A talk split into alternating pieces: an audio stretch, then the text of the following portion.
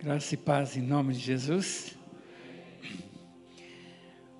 O coração da gente, em termos de missões, ele não só alegra por estar vendo tudo isso, mas o pastor Santarino sabe que o Espírito Santo de Deus, que testifica em nosso coração que Deus está alegre. Essa é a coisa mais significativa para nós. Apresentar o pastor Santareno para mim é alegria, é privilégio. E eu até pedi para Silvano no celular, porque eu tive que tomar nota. Ele tem um currículo que, olha, vai folhas. Mas eu quero só enfatizar algumas coisas do pastor, porque tudo é graça de Deus sobre a vida dele. Pastor Santareno, casado, tem três filhos. Eu pedi para ele, acho que vem a família amanhã para estar conosco. Ele é de nacionalidade angolana. Deus usou a vida dele também para Silvana e eu irmos para Angola, ficar uma semana pregando lá para casais. O pastor Santareno, ele é formado em teologia, ele é, tem mestre, é mestrado em psicologia social, filosofia.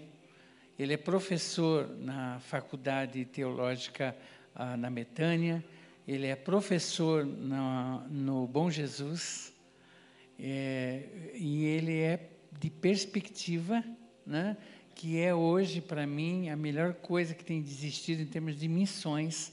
Ele é um dos professores. Tem uma equipe daqui que está indo para perspectiva, pastor, para estarmos lá em São Paulo.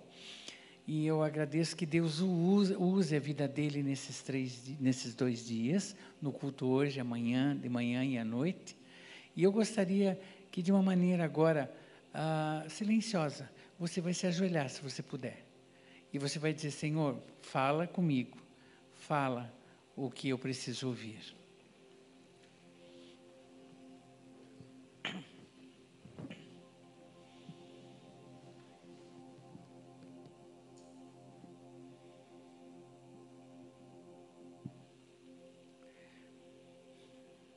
Senhor Deus, esse momento é um momento de glória ao teu nome. Esse momento é um momento de exaltação, Senhor, a ti. Celebramos o teu nome, Senhor. Meu Pai, o nosso coração quer sentir o aconchego do teu espírito. Ó oh, Deus, é tão gostoso quando o Senhor fala. É tão gostoso quando a gente sente o impacto da tua voz. É tão gostoso quantas vezes o Senhor nos até nos desmonta, nos coloca em terra e a gente pode dizer: Eis-me aqui. Ó oh Deus, a vinda do pastor Santarino aqui foi separada por ti. O Senhor tem usado a vida dele tantos anos, Senhor. Tem usado o Senhor como mestre, professor, mas acima de tudo como teu servo. E aqui ele está se colocando nesse lugar como servo e como servo, que ele seja instrumento para as nossas vidas, instrumento da tua voz, instrumento do teu poder, meu Pai. Fala através dele. Se alegra, Senhor, com tudo que for dito, Senhor. E em nome de Jesus, pela testificação do Espírito, eu repreendo toda ação do inimigo nas mentes das pessoas nesse lugar. Ó oh Deus, tem pessoas que estão muito longe. Traz, traz de volta, Senhor, traz agora Oh Deus querido, oh Espírito Santo, tenha domínio nesse lugar, passeia no nosso meio e glorifica o nome de Jesus. Amém. Amém. Pode se levantar. Pastor, que Deus te abençoe, querido. Tá.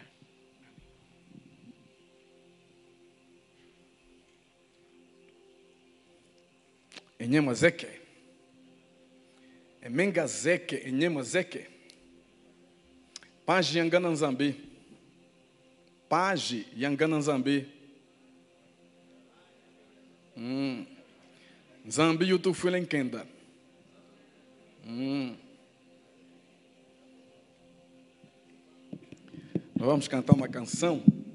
Essa canção é, é cantada em várias várias aldeias várias para os povos africanos cantam esse, essa canção. Kakuli o Alisó Calaiesso. Kakuli o Alisó Calaiesso.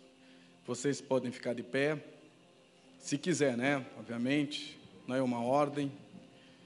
É, vocês podiam bater palma assim?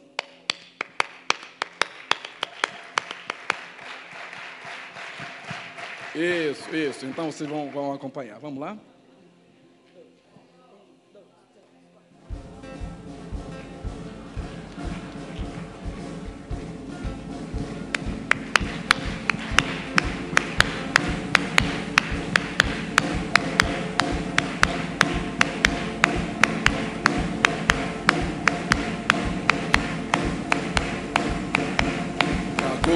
Alisoka Yesu Kakuli walisoka la Yesu Kakuli walisoka la Yesu Kakuli kakuli kakuli Kakuli walisoka la Yesu Kakuli walisoka la Yesu Kakuli walisoka la Yesu Kakole, kakole, kakole. Lavante Elia, cosse, cosse. Papayala, cosse, cosse. Lawala, wala, cosse, cosse. Kakule, kakule, kakule. Ninguém igual a Jesus. Ninguém igual a Jesus. Ninguém igual a Jesus. Ninguém é igual a Jesus. Ninguém é igual a Jesus. Ninguém é igual a Jesus. Ninguém é igual a Jesus. Ninguém é igual a Jesus. Já procurei em todo lado, já palpei todo lado, olhei todo lado. Ninguém é igual a Jesus. Ninguém é igual a Jesus. Ninguém é igual a Jesus.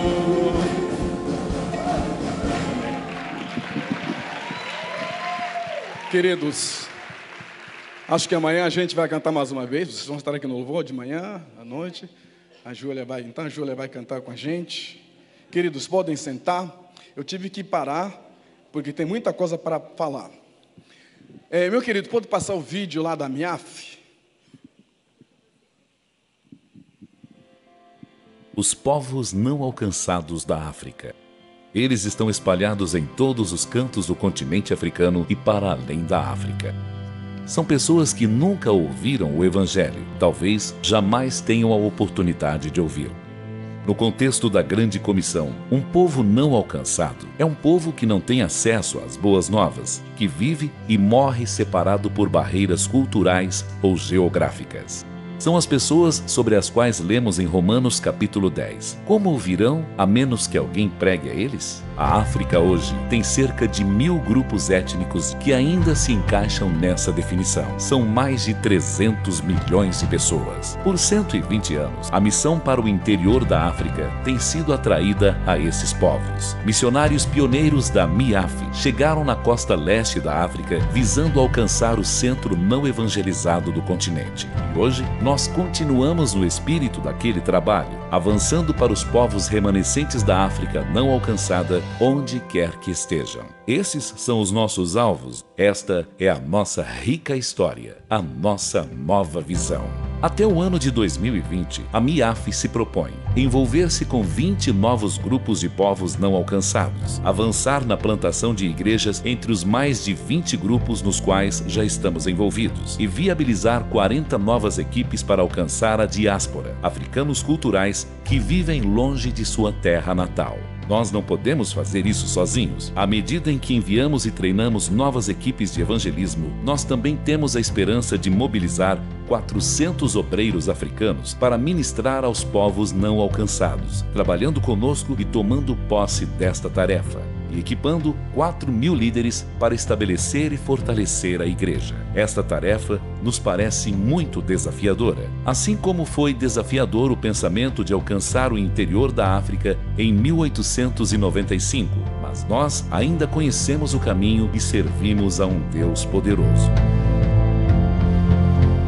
Esta jornada será um movimento de oração, estratégias e parcerias. Esta jornada nos chama ao serviço e sacrifício e nos chama para uma maior dependência de Deus. Junte-se a nós enquanto mobilizamos pessoas e recursos para a tarefa, enquanto oramos pelos trabalhadores e aqueles que vão servir e enquanto proclamamos Cristo entre os povos não alcançados da África. Envolva-se conosco em fé, em esperança para o interior da África.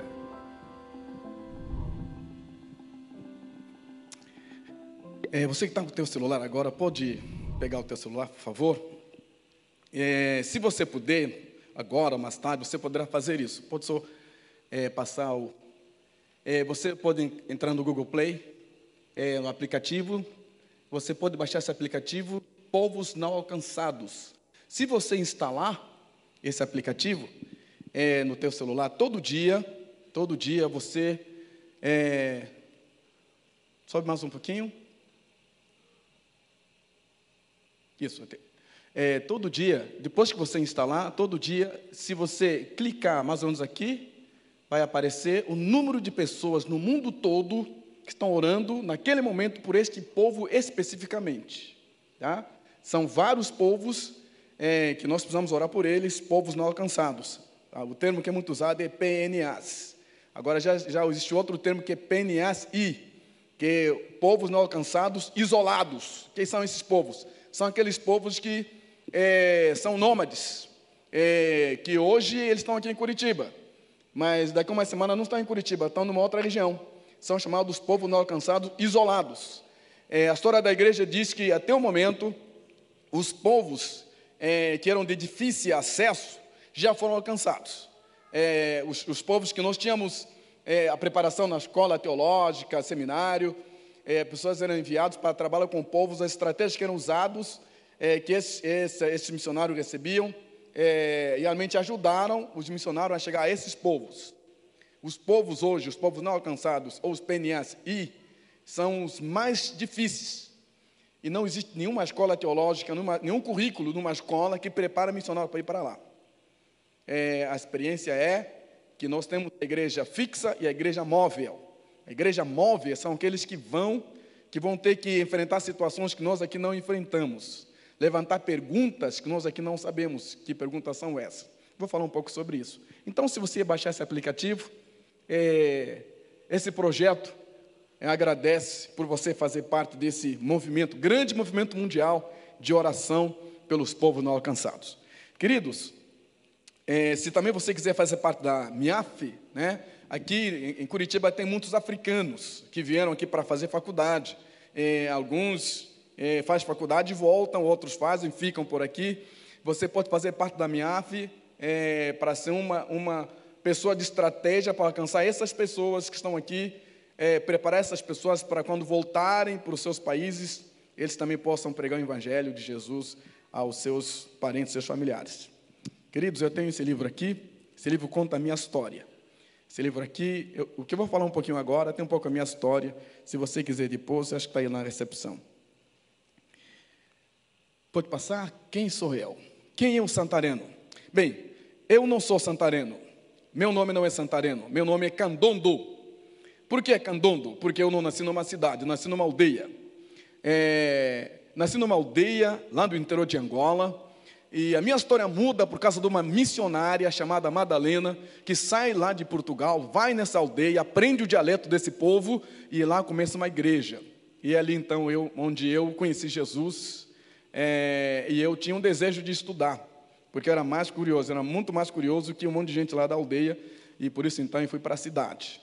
É, quando a gente fala dos povos africanos, é, na verdade a, a expressão raça é, a antropologia, a sociologia não usa a expressão raças, mas raça. Existe a raça humana, que ela é dividida em vários, vários grupos étnicos, e não raças.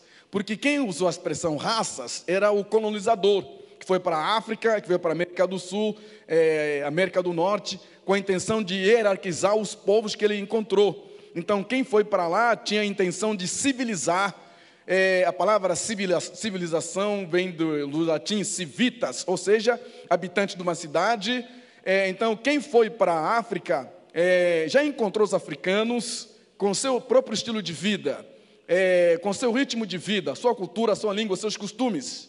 Mas o europeu entendeu que tinha que tornar europeus os africanos, entre aspas, civilizar. Quando os, os europeus chegaram em África, eles encontraram esses reinos. Este mapa é o mapa dos impérios, reinos que tinham em África. Então, é, após a colonização, pode passar para o próximo slide, meu querido. O seguinte. Após a colonização, ficou assim. Tá? Então, você vai ver que Angola, esse território de Angola, é, era, na verdade, o antigo Reino do Congo. Reino do Congo. Então, esse povo, do, que é o Reino do Congo, é, os portugueses interessados em explorar a riqueza que estavam nesse espaço, então, junto com os franceses, é, que também chegaram nessa região, então vão é, é, separar esse, esse, esse reino, é, esse povo, então aqui é o norte, o povo Kikongo, que é aqui do norte, metade está em Angola, metade está no Congo Democrático, metade está no Congo Brazzaville, colonizado pela, é, pela Bélgica, e metade está é, no Gabão, colonizado pelos franceses.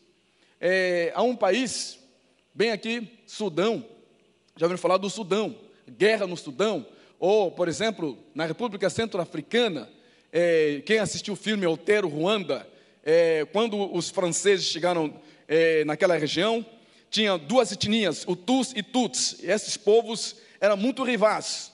A maneira de subjugá-lo era colocá-los no mesmo território, porque não podiam lutar, é, já que eles estavam vivendo no mesmo espaço territorial.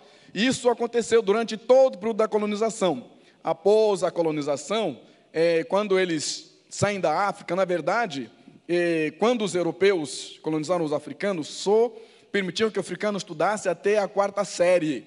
Não podia continuar os seus estudos. Essa informação você pode checar no livro A Pilhagem da África, de um professor da África do Sul, você pode achar essa informação. Os europeus não queriam que o africano estudasse, é, continuasse seus estudos. Quarta série era o máximo que ele podia estudar.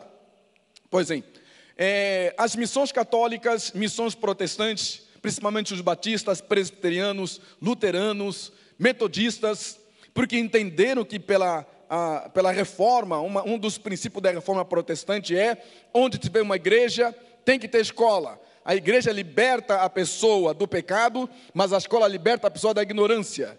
É, então, o que, que essas missões começaram a fazer em África? Começaram a mandar africanos para a Europa para poder estudar alguns foram para a América do Norte, alguns estudaram em Portugal, outros foram para a ex-União Soviética.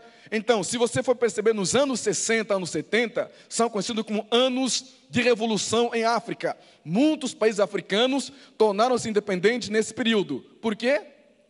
Porque nesse período, aqueles africanos que estudaram na Europa, voltaram para a África, muitos deles eram filhos de pastores. Eles criaram partidos nacionalistas com a intenção de se juntarem para expulsar o colonizador. Veja a influência de você receber um africano na sua casa.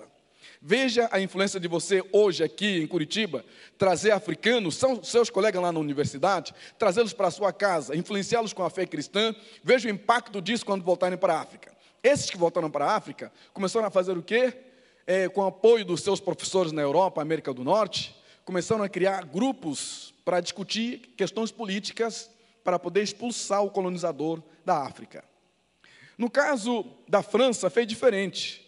A França colonizou um bom número de países africanos, então a França fez um acordo com esses, esses grupos partidários, esses grupos revolucionários. Qual foi o acordo? É, que eles iam sair da, desses países sem é, nenhum conflito armado. Então, é, só que em troca disso, a França exigia que as riquezas desses países é, os recursos, o dinheiro, fosse depositado no Banco, é, Banco Central de Paris. É, por ano, esse país africano teria direito a 10% do valor desse dinheiro nesse banco para poder investir no seu próprio país. Se é, esse país africano quisesse retirar o dinheiro desse banco é, da França e colocar no outro país que não seja a França, a multa é de 68% o valor do dinheiro. Então você percebe que esses países africanos, francófonos, língua oficial francesa, continuam sob a colonização francesa. E aí tem um cara falando da, do Amazônia, desculpa falar isso. Né? Alguém preocupado com a Amazônia, quando na verdade está escravizando um monte de africanos aí em África. No caso de Angola, foi diferente. Tinham três partidos políticos de grupos diferentes. É, esses partidos tinham angolanos que estudaram nos Estados Unidos. Quando voltaram para Angola, que era um partido chamado UNITA, União Nacional para a Independência Total de Angola. Tinha outro grupo de angolanos que estudaram em Portugal, alguns foram para é, a União Soviética, que, que era um partido chamado MPLA, Movimento Popular de Libertação de Angola. Tinha africanos, angolanos que estudaram é, na França, estudaram, que era um partido chamado FENELA, Frente Nacional de Libertação de Angola. Esses grupos, esses grupos eram de é, grupos étnicos diferentes. É, começaram a discutir quem poderia, é, nesse caso, quando houvesse a, é, a, eleição no país, quem poderia ganhar as eleições, quem podia é, dominar o país. Mas um dos partidos traiu, traiu o acordo feito com os outros é, dos partidos, que é o MPLA. O MPLA fez o quê? É, de um dia para o outro, fez um acordo com a União Soviética e cubanos, entraram em Angola, 50 mil soldados cubanos e mais soldados soviéticos para ajudar esse partido, MPLA, para fazer frente contra os outros dois partidos e assim expulsar os portugueses de Angola e declarar a independência de Angola e esse partido dominar o país. E foi o que aconteceu. Então, em pouco tempo, os portugueses saíram de Angola. É, eu não sei se você conhece, teve contato com alguém que é português, nascido em Angola, que tiveram que fugir, é, largar um monte de coisa lá de Angola, porque a revolução estava muito forte. Então, muitos não voltaram para Portugal, tiveram que vir para o Brasil, porque o Brasil foi o país que é, abriu as portas para esses, esses que estavam é, fugindo à guerra. Pois bem, aí começou uma guerra, e você sabe que nos anos 60, anos 70, é o auge da Guerra Fria. De um lado, os Estados Unidos, do lado, a União Soviética. O que, é que os americanos fizeram? O regime do apartheid na África do Sul era um, era um sistema de segregação racial. Começou aonde? Começou na igreja, evangélica, igreja evangélica reformada da Holanda. A igreja evangélica reformada da Holanda, na África do Sul, ela não, queria, não quis que houvesse mistura racial. Dos meninos jovens estão aqui, vai namorar com alguém que é negro, entrasse, aí essa mistura de raça ia afetar é, é, não só a vida da, da, comunidade, mas os valores, os princípios é, desse grupo étnico. Então resolveram o seguinte: houve uma assembleia na igreja, então estabeleceram é, no estatuto da igreja que quem fosse de uma outra etnia, principalmente negro, não podia fazer parte daquela comunidade.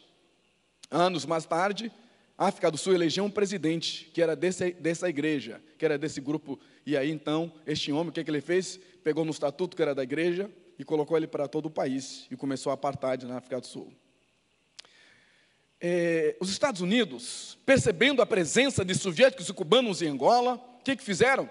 É, começaram a apoiar o regime do apartheid, já que o apartheid, a África do Sul tinha dominado a Namíbia, esse país aqui estava é, sendo dominado pela Namíbia, esse país foi colonizado pela, pela Alemanha.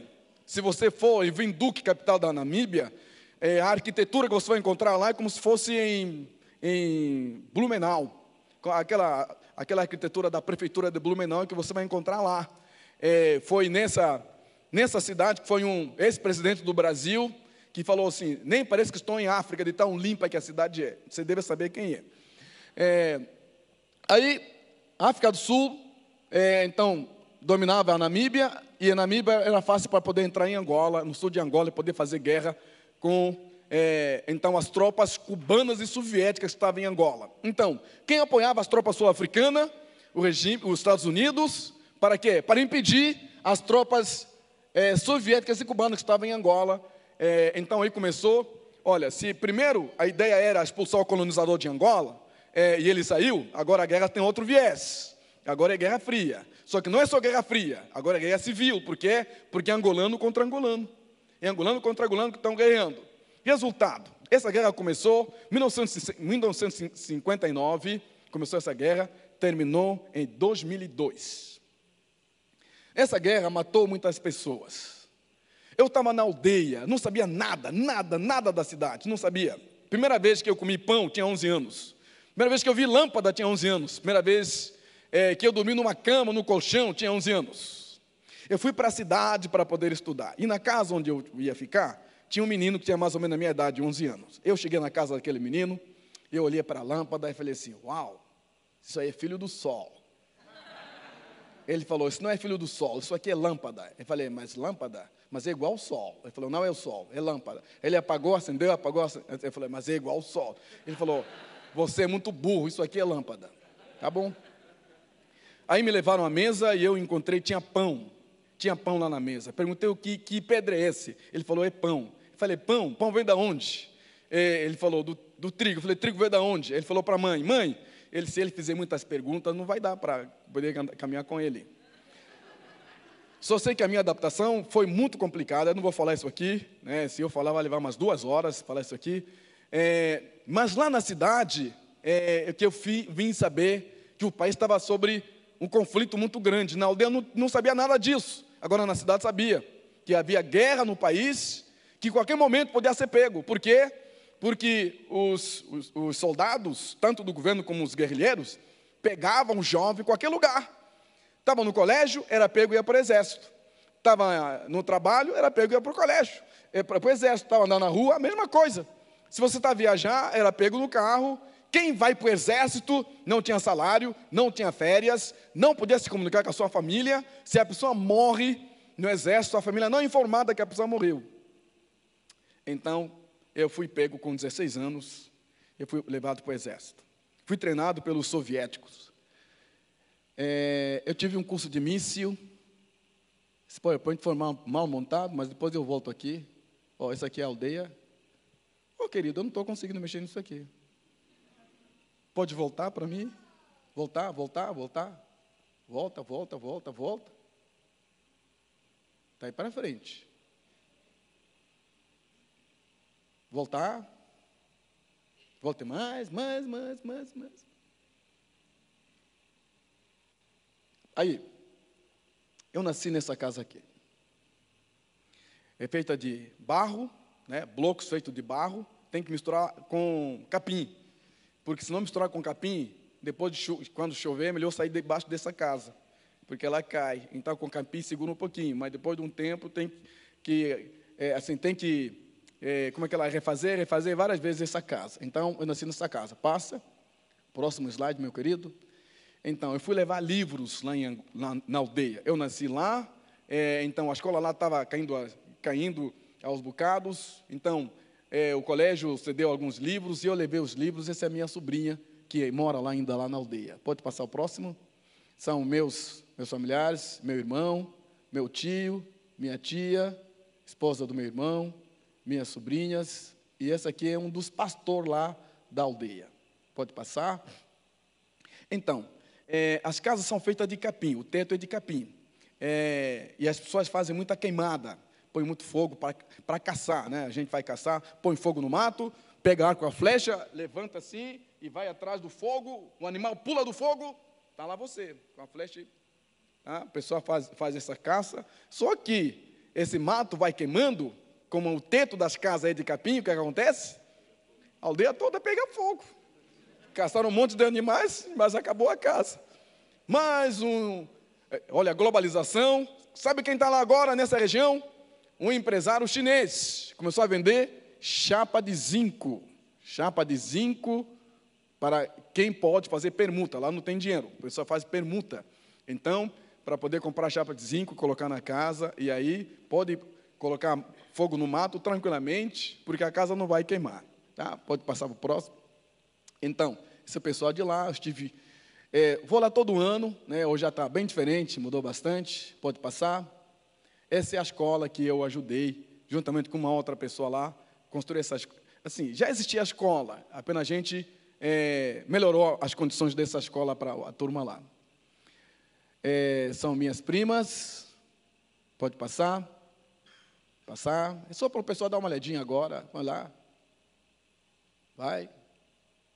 Então, quando cheguei lá no exército, é, eu fui, fomos recebidos pelo general soviético. Falou: olha, bem-vindo à terra da morte. Vocês vieram aqui para poder serem treinados para poder fazer guerra. Pois bem, aí tudo bem. Aí eu fiz, fui treinado durante seis meses, primeiro pelos soviéticos, tive um curso de míssil. É, essa arma K-47, é, esse, esse, punho é de madeira. Depois de seis horas disparando, pega fogo. É, essa coronhada não é bom. Na guerra não é bom ter essa coronhada, porque na guerra você não dispara, coloca a arma aqui e você dispara, porque quando você faz isso, quando dispara, a, a arma faz isso e a munição vai para cima, ela não vai reto. É, então, aí o inimigo vai rastejando até próximo de você e aí atirar em você. Então, o ideal é tirar essa ponta aqui, tirar isso aqui e, e ficar só isso aqui. É, essa, é, esse pente leva 45 munições. Nós temos cinco pentes aqui no peito, cinco pentes na cintura e aqui na cintura um cantil de água de um litro e meio de água. É, quando a gente ia para o combate, é, aqui na arma, bem na pontinha aqui, é, você aperta nessa, nessa mola aqui, aperta, essa parte toda aqui sai. É, então, com essa parte, você faz um buraco, tira a areia da sua frente, põe é, essa areia, vai cavando um buraco que caiba é, o seu corpo, coloca essa areia à sua frente e ao seu redor. Por quê? Porque você não sabe quanto tempo vai demorar um combate. O combate pode demorar uma hora, duas horas, é, dez horas, pode ser uma semana. Se você não se é, se você não está protegido, a bala vem de frente, é, pode atirar em você. Mas se tiver essa areia, ela, a bala pode passar nessa areia que você colocou na sua frente ou nas laterais, ela pode passar, bate no seu corpo, mas não entra, porque já perdeu é, aquela força. Outra coisa pode ser o estilhaço, pode ser uma granada, uma bomba que cai ao seu, ao, ao seu lado. O ideal na guerra é não fazer trincheira ou não ficar. Quando começa um combate, procura um lugar onde não tem pedras, onde tem muito, é, muito galho de árvore seco, onde tem areia, é o melhor lugar para ficar. E não fica ao lado de uma árvore também. Por quê? Porque a árvore pode. É, quem, quem quiser atirar em você, ele pode atirar com a munição. Se ele não conseguir a munição, é, na ponta da arma, pode colocar a lança-granada. Ele atira a granada na árvore, como você está do lado da árvore, então você morre. Então, ele ficar bem distante da árvore, preferir ficar no lugar onde onde tem barro, onde então tem, é, tem areia. Então, fui treinado pelos soviéticos, é, depois tivemos um curso de míssil, esse míssil chamado IGLA. Os aviões sul-africanos saíram da África do Sul para poder entrar em Angola. É, se ele ficasse é, numa altura que o, radar podia é, captar esse avião, é, então era, nós soltávamos um míssil, mas não este míssil, era um outro míssil, era era esse míssil que a gente soltava. Se ele tivesse é, a 200 quilômetros, por exemplo, de Curitiba, é, aparece no radar, aqui assim eu estou nesse radar aqui, solta o míssil, o míssil vai em direção ao avião, é, para poder explodir esse avião. É, mas o avião pode vir a baixa altura, que não, o radar não capta. Então, se ele vem a baixa altura, a gente tem que ouvir, é, ouvir pela, pelo ouvido o, o, o som do, do, do, avião, e aí solta esse míssil que vai então em direção ao avião para explodir o avião. É, Angola tem muitas minas. Tá? Eu acionei uma mina. Eu tenho uma deficiência na perna direita, porque acionei uma mina. É, não mina antipessoal, senão eu não estava com o pé aqui. É, acionei uma mina é, anticarro. É, essa é uma mina é, anticarro, essa é a mina antitanque e essa é a mina antipessoal. Quando a pessoa aciona, pisa, é, ela acionou, está pronta para explodir. Ela não explode ainda. Quando tira o pé, ela explode. Tá? É, só que às vezes no exército era colocado essa mina, em cima dessa mina colocava esta mina, e depois esta mina aqui. É, e aí essa mina aqui é, é antipessoal também, só que ela aqui é um fio é, que sai da mina, vai debaixo de uma árvore, ou de um arbustozinho, ou junto ao capim, pega, é, amarra ali e amarra esse fio. É, o fio, é, a pessoa não consegue ver o fio. Então, qualquer direção que a pessoa vier, é, mexe no fio, isso aqui sai, e aí a bomba, essa, essa mina, levanta, sai do chão. Sai do chão e ela explode. Então, se a pessoa estiver próximo ali, a pessoa pode morrer. Só essa mina aqui, é, essas minas, as minas mais modernas, são fabricadas nos Estados Unidos e na Suécia, a parte externa é borracha. Então o detetor de metal não deteta. E essa mina tem vida útil de 60 anos. Ou seja, tem essas minas enterradas hoje em algum lugar de Angola, é, e ninguém sabe onde estão, pode acionar essa mina, a pessoa vai morrer. Como é que colocaram essas minas? Por exemplo, está no combate. Nós estamos no combate, disparando, disparando. Aí um soldado acaba a munição. E diz assim: olha, acabou a munição.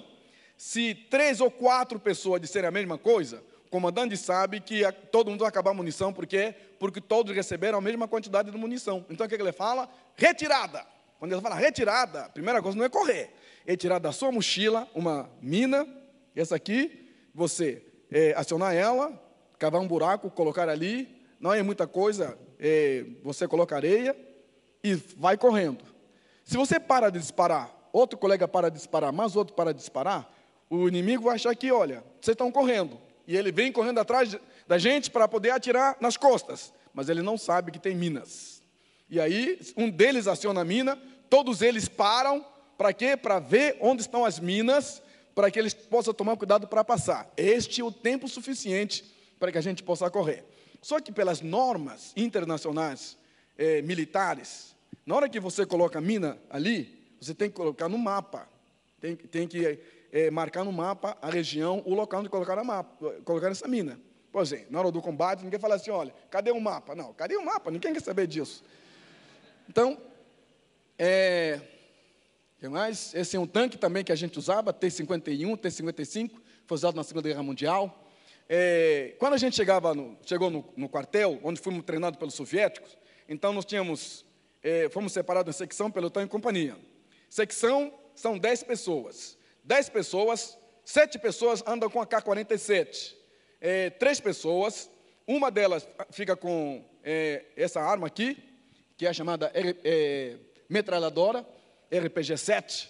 É, então, é, essa, é, essa fita, onde tem as munições, o rapaz que carrega essa arma não pode levar isso aí. Quem tem que levar? Cada uma das sete pessoas vai levar uma dessas fitas, porque é pesada. Não só leva uma dessas fitas, como também leva um projeto desse morteiro, morteiro 80. Quem leva essa arma, essa arma aqui, é uma pessoa que às vezes fica revezando com os outros é, chega a algum lugar, vai ter combate, essa pessoa, então, ele pega um projétil desse da mochila de um colega, joga é, a bomba, aí ele vai mais para um lugar, e ele vai, pega, joga, só que ele tem que fazer um joguinho, porque se ele pega aqui, atira aqui, e ele vai aqui, atira, o inimigo sabe que ele está indo nessa direção. Se eles tiverem é, armamento pesado, vão concentrar naquela região para poder matar esse sujeito. É, então ele tem que ter uma estratégia de ir para cá, ir para lá, e nisso às vezes ele é alvejado e a pessoa morre. Essa é outra, outra bomba que era usada. É, guerra é um negócio, principalmente a guerra que aconteceu em África, é um negócio. Eu conheci o queijo polenguinho na guerra. A população de Angola não tinha acesso ao queijo polenguinho. Eu conheci o queijo, queijo polenguinho na guerra. Eu conheci a bolacha Maria na guerra. É, o caminhão que a gente usava no exército era o caminhão Engesa. A Engesa era uma, uma empresa de armamento bélico de São José dos, São José dos Campos, em São Paulo. É, a munição que a gente usava, que colocava na arma, vinha da China, mas a arma K-47 vinha da União Soviética. A farda vinha da Itália, é, mas as minas vinham dos Estados Unidos, que era inimigo dos, do, do governo, mas vendia, vendia o quê? Vendia é, minas para o exército de Angola, como também para os próprios guerrilheiros. Há um provérbio africano que diz assim: quando dois elefantes lutam, o capim é que sofre. Quem são os elefantes? As duas superpotências, os Estados Unidos e a União Soviética. Quem é o capim? O povo africano. Por quê? Porque muitas pessoas morreram na guerra. É, fui treinado depois pelos, pelos cubanos, tropa especial desembarque e assalto. Nós éramos 3 mil pessoas. Durante o treinamento, é, é, era muito forte, os cubanos diziam que se você não fosse bem treinado, você podia morrer. Primeiro combate. Então nós tínhamos que ser muito bem treinados. O que aconteceu é que, é, com 16 anos, você não tem noção do que é guerra. Ouvir falar de guerra é uma coisa, estão pés em guerra é outra coisa. Mas, depois do treinamento, então fomos para a guerra. Primeira vez que você vê alguém morrer, você chora, se desespera. Mas depois que isso vai acontecendo mais vezes, você vai se acostumando. Porque passa a fazer parte é, da sua vida. Você para de chorar. Começa a acreditar que você um dia vai morrer também. Mas quando a pessoa que morreu, caiu bombas, a pessoa ficou em pedaços e vocês têm que, o comandante fala, tira sua camisa. É, procura reconhecer pedaços do corpo da pessoa para colocar na camisa e você enterrar. Aí não é só a pessoa que morreu que está em jogo, você também, porque aí começa a fazer algumas indagações, por exemplo, para que, que nós vivemos? Qual é a razão de vida? Estamos nesse mundo para quê? É, por que, que nós fazemos o que fazemos? Tem algumas coisas que passam a perder sentido. A própria vida é, passa a perder sentido. Não faz mais sentido. Deus, esquece Deus. Deus não está ali. Aí tem muita maldade. Se Deus existe, por que permite essas coisas acontecer? A pior coisa não é ver um colega seu, o corpo dele despedaçar. Mas é quando o corpo da pessoa que você conheceu, conviveu com essa pessoa, está apodrecendo. Quando você encontra um monte de moscas em cima do corpo dessa pessoa. Aí, talvez o sentido da vida, a gente peca ela totalmente. Algumas pessoas chegaram de colocar arma na boca para disparar, para morrer. Alguns chegaram de colocar arma no joelho, dar um tiro para chegar no, no, no, hospital, amputarem a perna dele para sair do exército. É, fala de crise. Qual crise? Não, que não há crise. Aqui é que a vida não faz sentido. Viver não faz sentido. Mas tem outra coisa pior na guerra. É quando você atira numa pessoa. Você nunca mais será o mesmo. Nunca mais. Quando você atira numa pessoa e a pessoa morreu, talvez primeiro dia você pensa nisso, segundo dia, terceiro dia, mas quando isso se repete mais vezes, naquela altura eu perguntava: se Deus é bom, por que, que deixa isso acontecer? A, a resposta para a presença do mal, naquele momento, você se torna o próprio mal. Eu fiz mal para alguém, não é só uma, duas, três, quatro pessoas. Isso mexe com teus valores, teus princípios. Mexe com a maneira como você se vê. Então, o certo, o errado, não existe mais. Só existe uma moral, a moral da sobrevivência. Não vem dar sermão, não vem dizer que isso é certo ou errado, só sei de uma coisa: eu tenho que sobreviver. E se eu tenho que sobreviver, tudo que eu quiser fazer, eu posso fazer.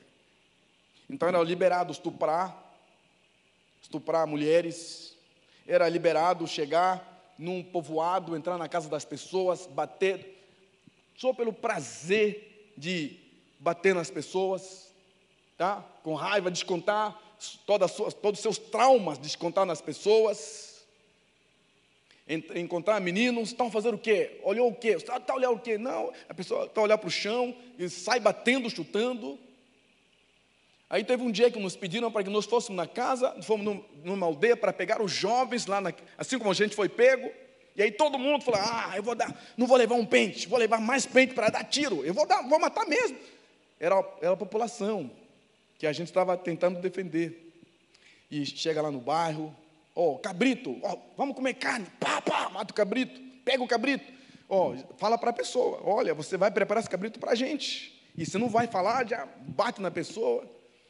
Entramos numa casa, tinha duas panelas de barro, é, grandes, mais ou menos dessa altura. É, e eu perguntei para a mulher: onde é que estão os seus filhos? E a mulher começou a falar dialeto que eu não entendia. Fala português. Ela não não sei se falava português, mas só falava dialeto. E naquela hora eu dei um chute naquela panela, a panela de barro, ela quebra. É, um dos filhos dela estava naquela panela. Ela colocou fubá. Encheu, o menino estava lá na panela e ela encheu a panela de fubá para que parecesse que tinha fubá aí.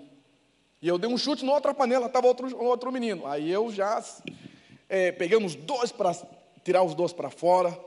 Aquela mulher ficou de joelho, colocou a testa dela em cima da minha bota do exército. Me lembrei da minha mãe. Me lembrei da minha mãe, como se fosse minha mãe fazendo isso, pedindo piedade. Olha, não existe uma pessoa tão maldosa, tão maldosa, que não tem um pouco de bondade. Sabe por quê? Porque isso foi Deus que deu. O único que não tem isso é o diabo, Satanás lá que não tem isso. Não importa. Quem tem um pouco de bondade, é o atributo comunicável, é a bondade de Deus. Naquela hora eu tirei o meu pé e a mulher continuou chorando. Aí eu saí, coloquei um X lá na porta lá da casa dela, comecei a ir embora, não peguei os filhos, e eu pensando na minha mãe, revoltado, e a mulher veio atrás de mim, me abraçou. Meus colegas perguntaram: conhece essa mulher? Não. Abraçou ela por quê? Ela te abraçou por quê? Aí foram lá, encontraram os filhos da mulher. Por causa disso, fui preso. Apanhei. Mas aí, novamente em crise. Puxa, se Deus é bom, devia ter ajudado. Então fiquei revoltado, revoltado com o mundo, com a vida, com tudo.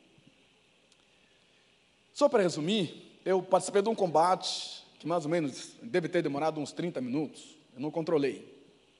Mas já participei do combate que demorou 56 dias. 56 dias no mesmo lugar. Na guerra, você não para para fazer comida. Ô, oh, pessoal, vamos parar para tá na hora do almoço, dá um time ali. Não tem isso. Então come o quê? Come o que está próximo de você. Vai tomar água. Tá, tudo bem. Até a água acabar. Quando a água acaba, faz o quê? Sobrevive. Com o quê? Então, às vezes, tinha que tirar a camiseta, colocar em cima do capim, lá, madrugada, lá para as três, quatro horas da manhã, pegar essa camiseta e sugar o orvalho que estava, ou então só limpar os lábios de tão seco que ficava. A guerra não mata as pessoas só com a munição. A malária mata as pessoas. Eu peguei 28 vezes malária. É, a guerra mata é, com a fome, a sede, quando vocês estão cercados. Nesses, nesses 56 dias, é, eu comi bananeira, não é banana, bananeira. Eu comi folha de árvores. Eu tive que pegar minha camiseta suja para poder sugar depois o orvalho que estava nessa, nessa camiseta. Já comi rato cru. Ou então, não tinha o que comer, mas via formiga. Formiga passando bem na sua frente, assim. Formiga estão indo para onde? Venha para a minha boca. Mas formiga não é para a tua boca, então faz o quê? Fica de joelho e vai lambendo as formigas. E aí, a grande questão: Deus existe? Olha, ele pode existir, mas não está aí onde eu estou. Dia 27 de maio de 1990, eu acionei uma mina. Mina é, anticarro, não foi mina antipessoal. É, se fosse antipessoal, não estava aqui contando a história para vocês com a minha perna aqui. Eu acionei uma mina, e por causa desta mina, a mina explodiu, onde eu estava sentado, tinha uma arma grande, essa arma rodou em cima do meu pé, o pé foi para trás, e aí é, ficamos três dias sem tratamento. No terceiro dia veio o helicóptero que nos tirou dali, nos levou para o hospital. Quando chegamos no hospital, disseram que nós tínhamos acionado uma mina que tinha produtos químicos. Então, quem tinha é, a ferida exposta, eles não tinham o que fazer, era colocado numa sala, num quarto. Aí você ouvia as pessoas gritarem, gritarem assim de dor. É, aí no dia seguinte você não via mais a pessoa gritar, eles pegavam a maca e você via que a pessoa morreu era tirada dali. Mas no meu caso, meu pé estava voltado para trás, o médico soviético falou: olha, aqui não tem anestesia para gastar com isso aqui. um enfermeiro, falou: vai lá fora, tem um, um pé de manga, corta um galho do pé de manga, traz aqui. Passaram água, falou assim: põe na boca e segura na mão de duas pessoas, vamos trazer o teu pé de trás para frente. E foi o que eles fizeram. É, eu tenho os dentes trincados aqui por causa disso. Eu fiquei no hospital. Durante o tempo que eu fiquei no hospital, meu, os meus colegas foram atacar o quartel-general dos guerrilheiros no sul de Angola. No dia 23 de novembro de 1989, em um dia, morreram 19 mil jovens angolanos e 6 mil jovens sul-africanos. Todos meus colegas foram para lá, morreram. Eu e um colega estavam no hospital, sobrevivemos. Quando me disseram isso, eu fiquei pensando: uau, tem alguma coisa comigo. Deus está comigo. Eu estava esquecido. Voltei para a cidade, é, e aconteceram um monte de outras coisas, e talvez amanhã de manhã eu conte a história, porque está é, tá muito longa já. Queridos, abra sua, sua Bíblia rapidinho, rapidinho, eu sei que já passou do tempo.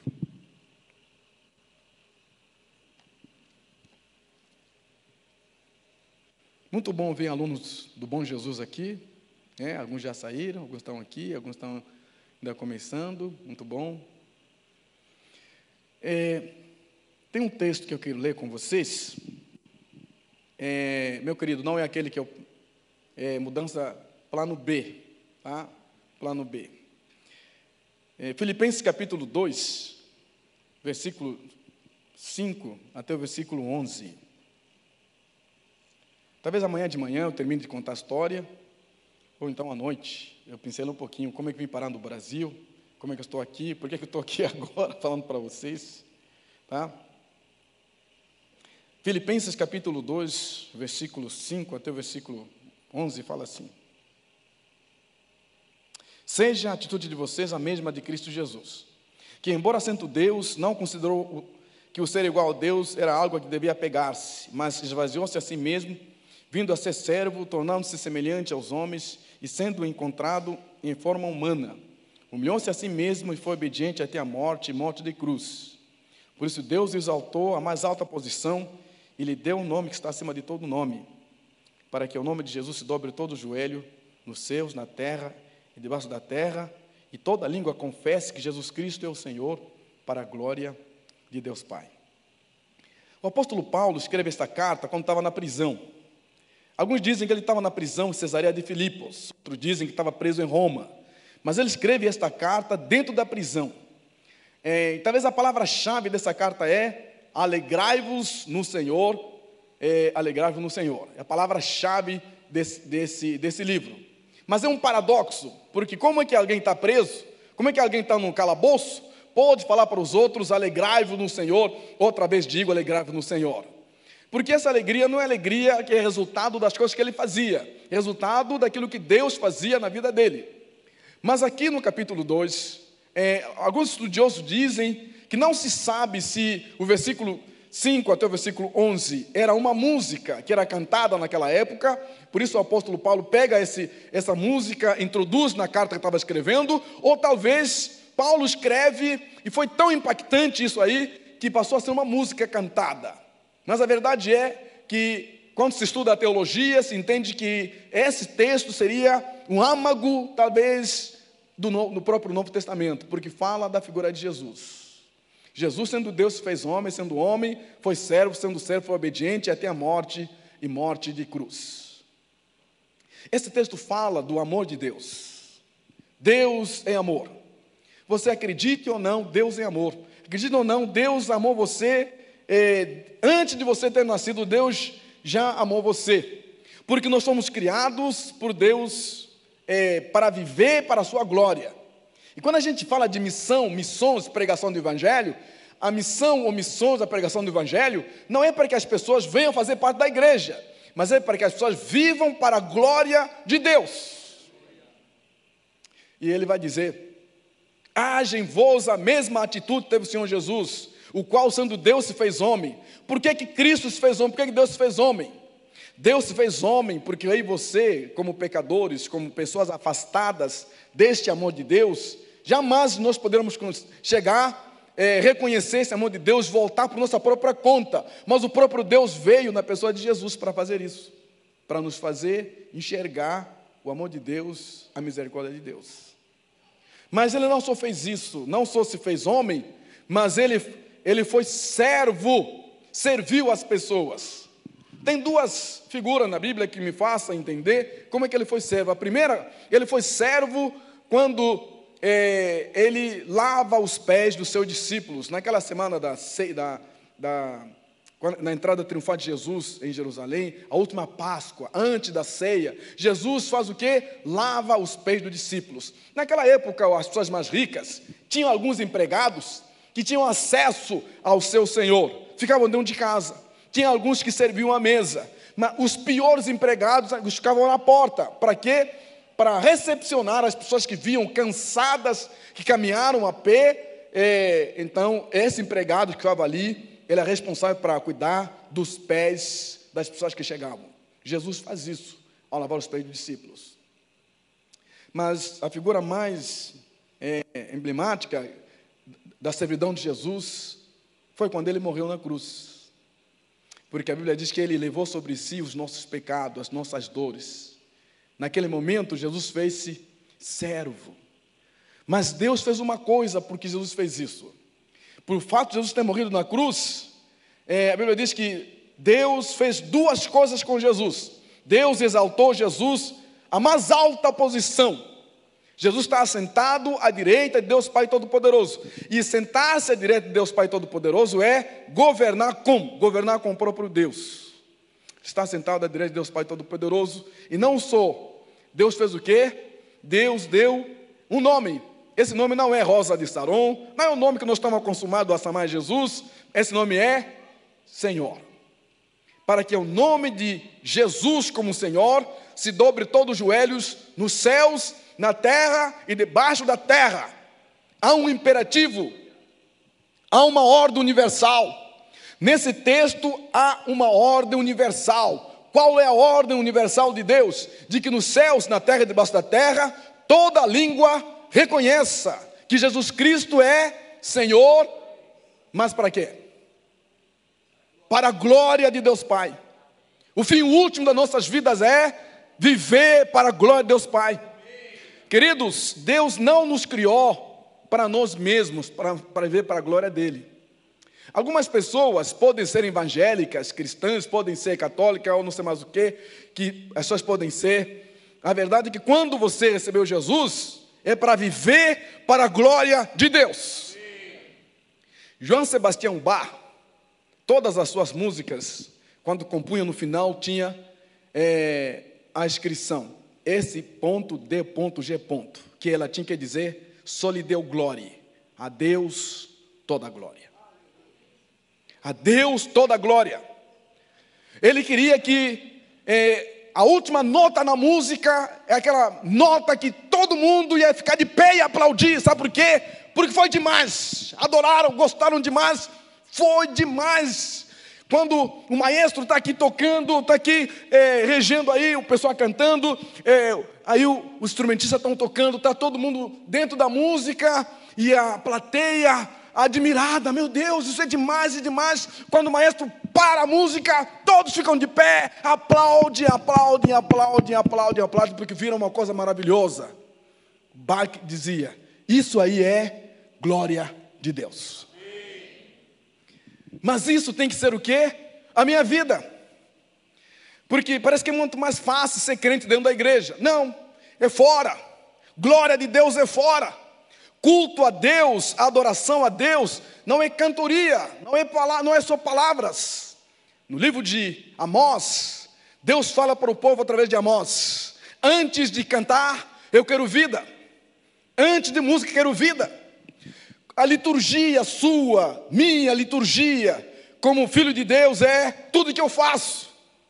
Você estuda para a glória de Deus, dirige o carro para a glória de Deus. Você, onde você estiver, de você exala a glória de Deus para as pessoas. Mas às vezes não é isso que acontece. Desculpe me falar isso, mas crente é chato. É chato. Porque acha que tem que enrolar você, forçar você a ser como ele é. Não é você que tem que fazer. É Deus que vai fazer. E ele faz isso como? Quando a pessoa reconhece Jesus como Senhor. Porque muitas pessoas podem falar, eu sou cristão, conheço Deus, mas a pessoa, Jesus não é seu Senhor. Porque se Jesus é o Senhor da sua vida, olha só o que Paulo diz no livro de Romanos, capítulo 14, versículos 6, 7 e 8. Paulo diz: Nenhum de nós morre para si, de um de nós vive para si. Se vivemos, para o Senhor vivemos. Se morremos, para o Senhor morremos. Quer vivamos ou morramos, somos do Senhor. Foi por isso que ele morreu e ressuscitou, para ser Senhor tanto dos mortos como também dos vivos. Se Jesus, se Jesus é rei, Senhor sobre todas as coisas, e você reconhece isso, então você vive para ele. Tua vida é para agradar a Deus. Mas agradar a Deus fazer o quê? Você ser um culto a Deus todo momento, o que você faz, as pessoas veem a bondade de Deus em você, veem a graça de Deus em você. É, às vezes nos mandam fazer alguma coisa. Se você faz o que faz porque pediram para fazer, é, você não entendeu o Evangelho. Jesus diz como é que é isso. Naquela época, os romanos estavam dominando a Palestina. E os, os judeus não gostavam dos, dos romanos, os consideravam como seus inimigos. E havia uma lei que quando um romano tivesse caminhando, carregando peso, e ao caminhar de uma cidade para outra, de uma aldeia para outra, ele encontrasse no caminho um judeu, não importa que direção que ele estava indo, o romano parava e dizia assim: judeu, vem aqui, toma esse peso e carrega. Você vai carregar, está na lei. Então Jesus disse: Olha, se o teu inimigo disser, carrega o meu peso uma milha, o que você tem que fazer? Caminhe duas. Se o teu inimigo tiver com fome, faz o quê? Dá de comer. Se o teu inimigo tiver sede, dê-lhe água. É, aquele que te amaldiçoa, abençoa. Aquele que teu inimigo quer, aquele teu inimigo quer fazer mal para você, ore por ela, faça bem para aquela pessoa.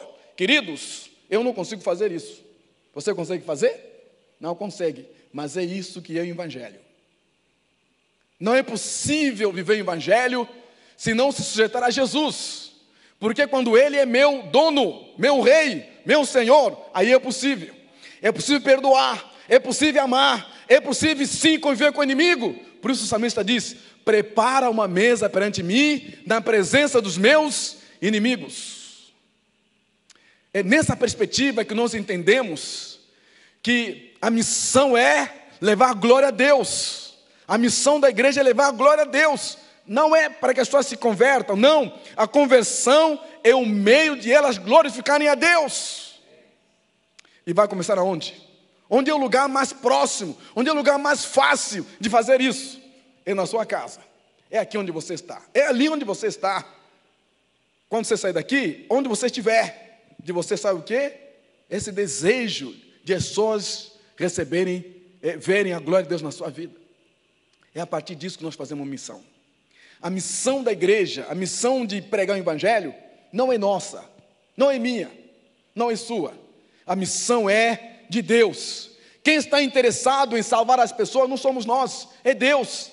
Quem está interessado em levar pessoas para si mesmo, para que possam render glória a Ele, é o próprio Deus.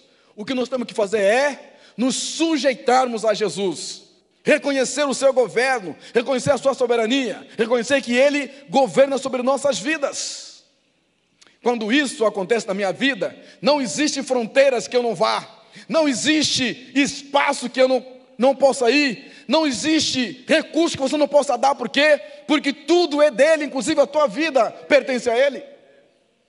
É a partir desse panorama, então, que a gente entende que você não vai poder ir para a África se você for ir por conta. Lá tem malária, vai pegar malária. E alguns países africanos, é, o Ghana, Ghana é um país africano que no passado os missionários que iam para lá, os, os ganenses faziam uma aposta para ver quanto tempo vai viver esse missionário. Tá? E aí, vamos, vai ver quanto tempo. Vou falar assim, dois dias vai morrer. Vou falar assim, três dias. Alguém que já pegou malária? Já pegou? Hum, vou levar algum de vocês lá para Angola, então. É, a verdade é que muitos missionários morreram. E ainda hoje, muitos estão morrendo. Mas por quê? Eles são teimosos? No ano 2000, eu estive em Amsterdã. Fui convidado pela Associação Billy Graham, participando do congresso, e estava naquele congresso, tinha lá um grupo de é, irmãos é, que no passado era uma tribo canibal aqui na América do Sul. E eles tinham a missão Novas Tribos no Canadá, mandou um missionário para aquela tribo. O missionário chegou, os indígenas mataram um homem e comeram. E aí a missão orou para que Deus levantasse alguém que fosse para lá. E surgiu uma pessoa que falou assim: Eu vou para lá. Já sabendo que o que foi primeiro, mataram ele e comeram. E ele foi. O que aconteceu? Mataram ele e comeram também. A missão orou durante um tempo, surgiu uma terceira pessoa. Foi. O que aconteceu com, com ele? Mataram e comeram ele. E mandaram o quarto. O quarto foi a mesma coisa. Mataram ele e comeram. Aí as mulheres desses homens disseram, não pode, vamos lá para saber como é que esse povo come, comeu nossos maridos. E aí então, essas mulheres, quatro mulheres chegaram lá, essa tribo não comia carne de mulheres.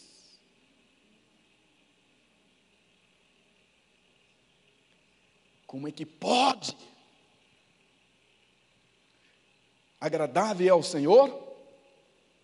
Agradável é ao Senhor? A morte dos seus santos. Não faz sentido para mim. Não faz sentido. Como é que pode? Como é que Deus permite uma coisa dessas? Pois é, envolveu o amor de Cristo. Cristo morreu pelos nossos pecados. Você acha que a tua vida é preciosa? Não, quando você tem Jesus, é dele. Aqueles homens, aquele, aquelas mulheres pregaram o evangelho para aquela tribo, a tribo toda se converteu. Naquele congresso lá em Amsterdã, tinha 10 mil pastores missionários todo mundo. Sabe o que aconteceu? Os filhos daqueles homens que mataram aqueles missionários estavam naquele congresso para pedir perdão à igreja no mundo inteiro, porque eles fizeram aquilo porque estavam na ignorância. Mas vocês acham que é só, lá, é só esses missionários que sofreram? Não.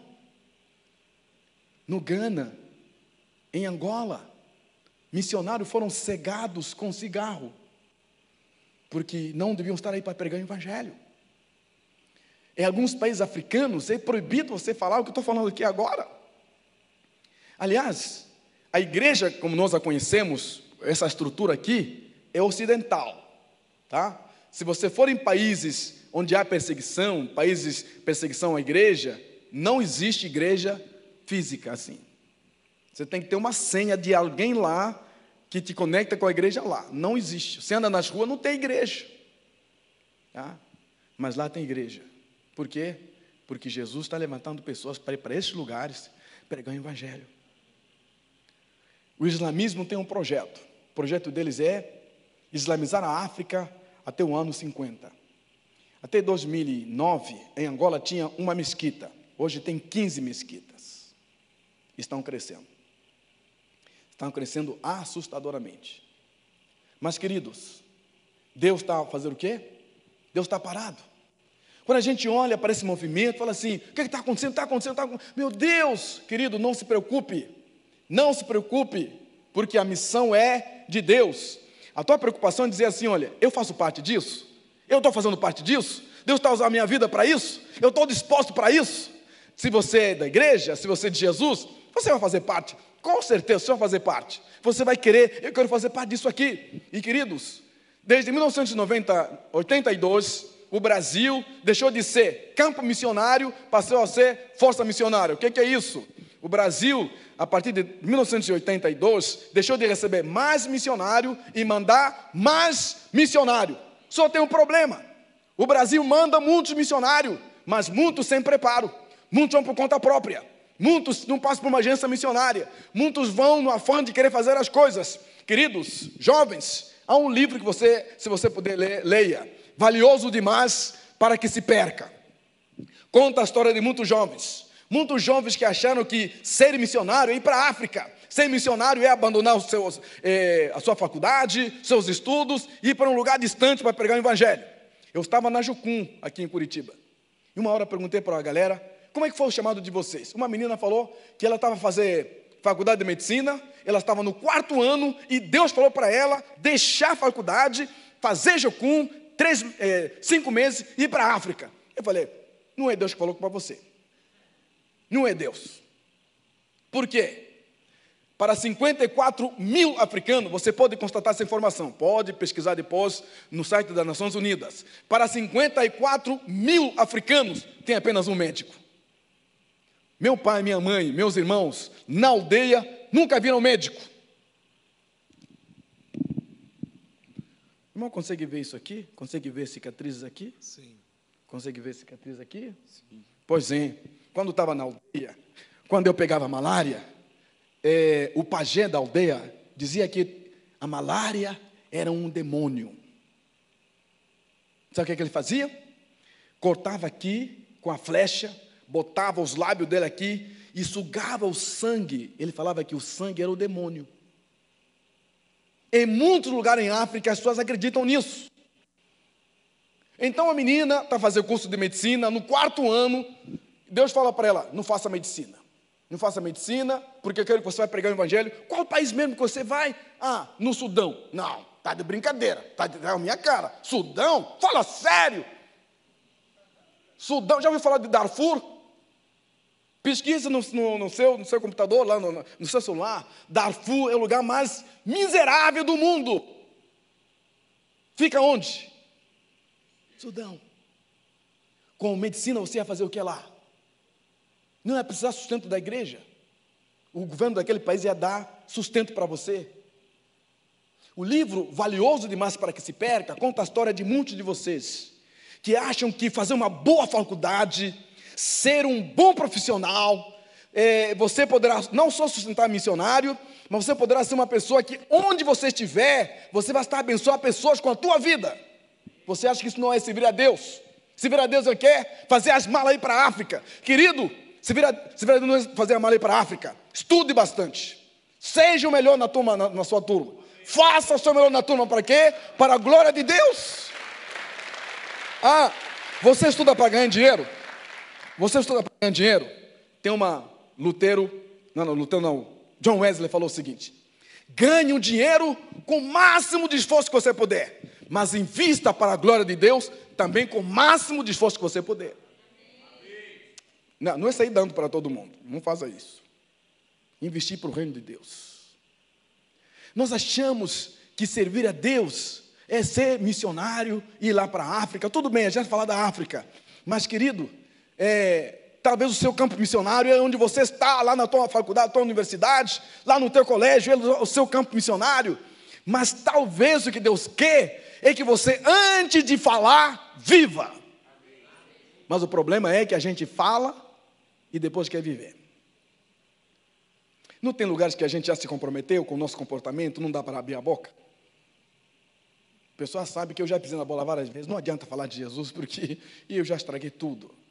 Pois é, mas é, essa moça da Jocum largou a, facu, largou a Jocum, fiquei, glória a Deus, largou a Jocum, foi fazer a medicina, terminou a medicina, hoje ela trabalha para as Nações Unidas. Serve a Deus para as Nações Unidas. Você acha que servir na Copel, lá na Copel, não é servir a Deus, não é ser missionário? Sim, é ser missionário. Está disposto, onde Deus quiser você poderá ir, mas começa onde você está. E assim Deus está mandando jovens para a África, para quê? Queridos, eu levei um grupo de jovens brasileiros em Angola. Alguns deles foram ensinar o quê? Ensinar métodos contraceptivos. Só isso, métodos contraceptivos. Levei uma moça de São Paulo, foi ensinar as crianças higiene, coisa básica, coisa básica. Não é que lá não tem, tem pessoas que fazem, tem pessoas que não sabem. Por exemplo, na minha aldeia, quando alguém se fere, sabe o que é que faz?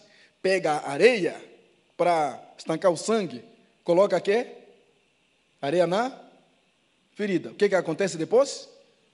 Infecciona. Coisa simples. Ele levou uma moça brasileira, lá ela estava ensinando para as, as, mães e as crianças que elas não deveriam, crianças é, com bicho nas suas barrigas, olha, vocês não podem é, comer sem antes lavar as mãos. Só que, enquanto ela explicava, essa moça era enfermeira, uma pedagoga também que foi, passou, viu a história e voltou e falou assim: Olha, vamos conversar depois? Olha só, gostei do que você falou, foi muito legal, mas faltou, assim, é, pedagogicamente falando, as crianças não, talvez entenderam, mas não compreenderam nada, não tem significado algum para ela. Vamos fazer o seguinte: vamos fazer uma cartolina com uma criança com a barriga lisa, brincando na rua, as mãos dela sujas. Chega em casa, uma outra cartolina, a criança colocando as mãos na comida, porque ela come com as mãos, as mãos sujas. Mas quando ela coloca a comida na boca, tem os bichos nos dedos que entram junto na boca dela. Terceira cartolina, os bichos na barriga dessa criança. E a quarta cartolina, a barriga cheia dessa criança, cheia de bichos. Pois é. Quando ela colocou a quarta cartolina, as crianças começaram a olhar uma para a outra, quem tinha, quem tinha barriga. É, pois é. Foram para casa, é, só que na hora de comer, a criança esqueceu de lavar as mãos. Quando ela viu, ia comer arroz com as mãos, quando ela bota a mão no arroz, na hora que ela fez isso, ela falou: ih, bicho! Largou o arroz, fez o quê? Foi lavar as mãos.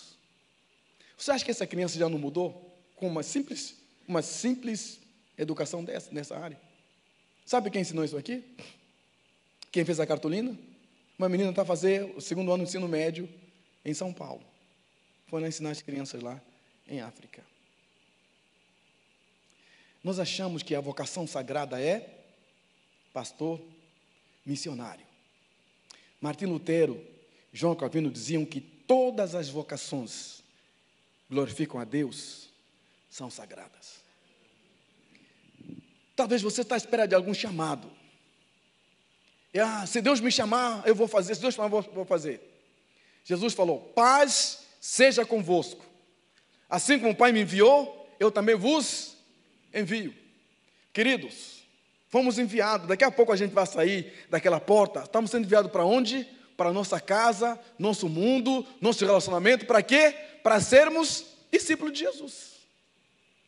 Então, o que, que Deus espera de mim hoje? É que eu entenda que existe sim um chamado específico. Mas para ter o um chamado específico tem que ter um chamado geral. Qual é o chamado geral? De você estar pronto para Deus chamar você. Você é servo de Deus, onde você estiver. Então, é, se você estuda, naquele momento ali, você tem que ser bênção. Foi chamado ali para fazer discípulo. Olha para as pessoas ao seu redor. Abençoe essas pessoas. Lá na sua casa, lá na sua família, lá no seu trabalho. Você tem que fazer isso. Porque se você não estiver disposto a fazer aqui o que você pode fazer lá, você não vai poder ir lá.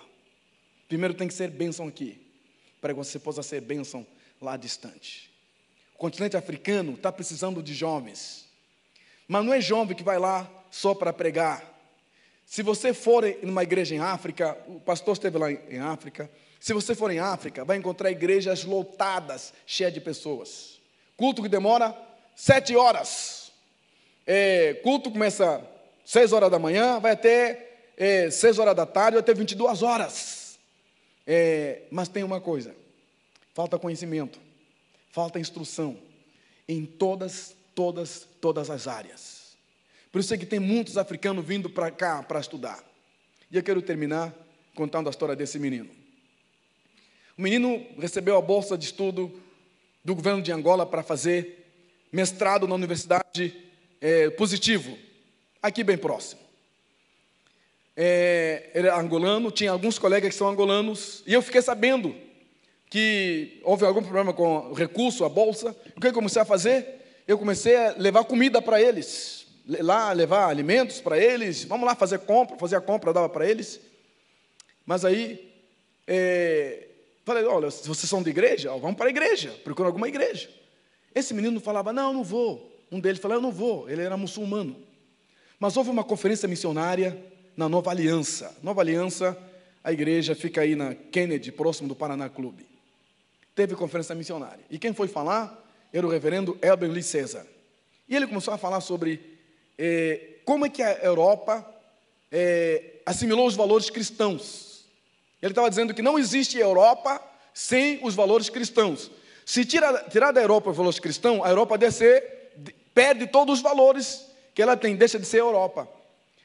Aquele menino muçulmano ouviu esse discurso, terminou o discurso, ele olhou para mim e falou assim: O que, é que eu faço para ser cristão? Eu falei: Vamos tomar café e eu te falo. Vamos tomar café. Expliquei para ele. Voltou para Angola, depois terminou a faculdade, o, o mestrado, voltou para Angola. Tornou-se é, diretor do gabinete do ministro do Meio Ambiente lá em Angola. Mas sabe o que, que ele fez? Levou a família dele toda para Jesus. Família que era muçulmana. No vídeo que vocês viram da, da MIAF, vem dizer que existem africanos na diáspora. Talvez você não vá para a África, mas tem africanos bem próximo da, da sua mesa lá na faculdade. É só chegar para essas pessoas. Alguns deles no feriado, sabe feriado? Todo mundo some da cidade. Esse, essa turma vai aonde? Fica sozinho. Você tem a chance de convidar essa, essa turma. Estratégia. Olha, final de semana, vai comer aonde? Leva para sua casa para comer. Olha, é, você não sabe, mas Deus poderá usar a estratégia de você alcançar essa pessoa, que no futuro poderá ser alguém que vai mudar a realidade da África.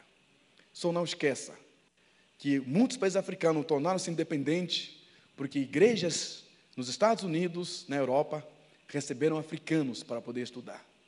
Você pode não ir para a África, mas a África já chegou bem próximo de você. E quero terminar perguntando para você: como é que você tem levado a sua vida com Deus?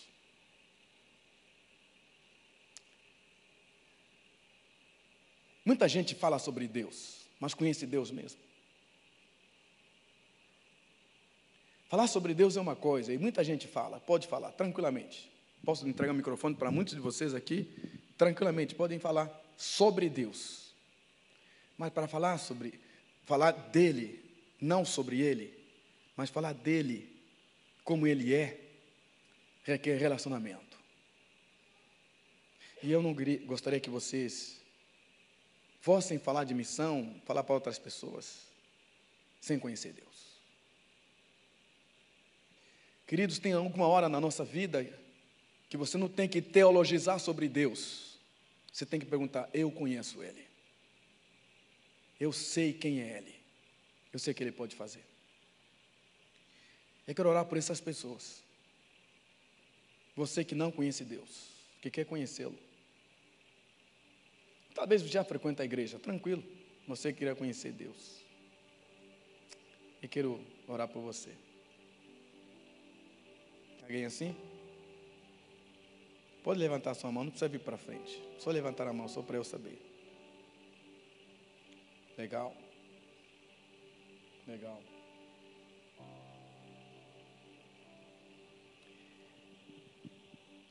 Deus conhece nosso coração, sabe das nossas ansiedades, nossos medos.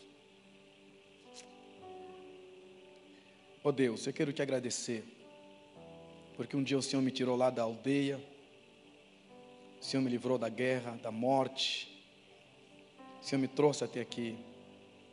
E hoje estou aqui falando para esses jovens. Obrigado, Deus, porque eu conheci o Senhor. Obrigado porque o Senhor me achou. Não foi fruto do meu esforço. Às vezes as nossas conjecturas, nossa cultura, nossa cosmovisão, nos impede realmente de conhecer como Deus é. O Senhor não nos chama para sermos religiosos. Tem muita gente religiosa que não te conhece. O Senhor nos chama para sermos filhos, para termos um relacionamento contigo. Obrigado por esses jovens que levantaram as suas mãos, porque querem conhecer mais o Senhor baseado nesse conhecimento de Deus, eles possam ser servo de Deus. usando a profissão deles, usando a vocação que o Senhor deu para eles, para que o teu nome seja honrado e glorificado. Senhor, levanta jovens nessa igreja. Jovens que tenham Jesus como seu dono, Senhor soberano sobre suas vidas. Aqueles que hão de viver para a tua glória. Aqueles que tudo que farão é para que o teu nome, Senhor, seja reconhecido. Aqueles que vão fazer além do seu esforço. Aqueles que vão fazer além daquilo que lhes foi ordenado. Aqueles que vão amar sem limites. Aqueles que vão perdoar sem limites. Aqueles que serão chamados pequenos cristos por causa da sua moral, da sua conduta, dos seus valores. Obrigado, Deus, por essa noite. Em nome de Jesus. Amém.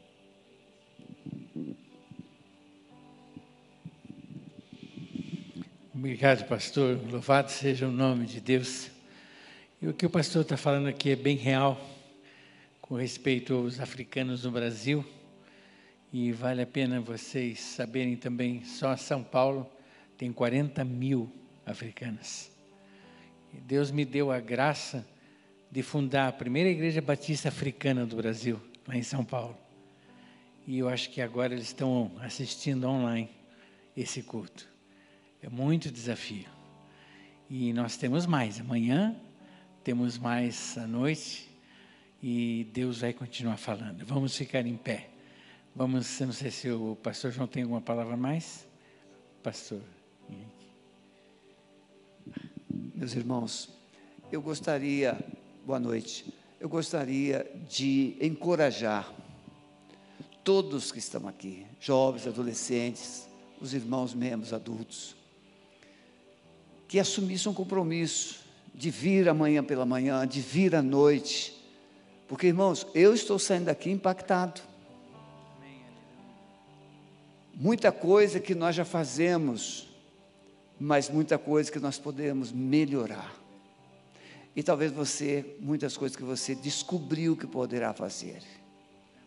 E você vai poder começar a fazer. Então, fale com alguém que você sabe que não pôde vir, que não veio. Influencie. Porque eu vou pedir o pastor Calixto para conversar com o pregador, o pastor, para ele resumir tudo que ele falou na primeira parte em cinco minutinhos. Não precisa ele falar das armas, não, não precisa falar, não. Mas foi treinado pelo exército russo, foi treinado pelo exército cubano. E como ele chegou até Jesus. Então amanhã o novo público, cinco minutinhos ele pode. E amanhã nós vamos resumir alguma coisinha para ele ter, no mínimo, pastor, uma hora. Amém. No mínimo. Tá bom. Tá bom? Tá bom. E vocês saindo daqui, vocês vão ver os estandes da MIAF, que ele falou, Portas Abertas, que trabalha com a igreja perseguida, o Ministério de Moçambique, que é o lugar que nós vamos, se Deus quiser, em abril, abrir, abrir uma missão da Alameda em abril em Moçambique. Em nome de Jesus. E vocês terão outras missões ali representadas. Deus eterno, obrigado por esse momento. Obrigado pela palavra, obrigado pelo desafio.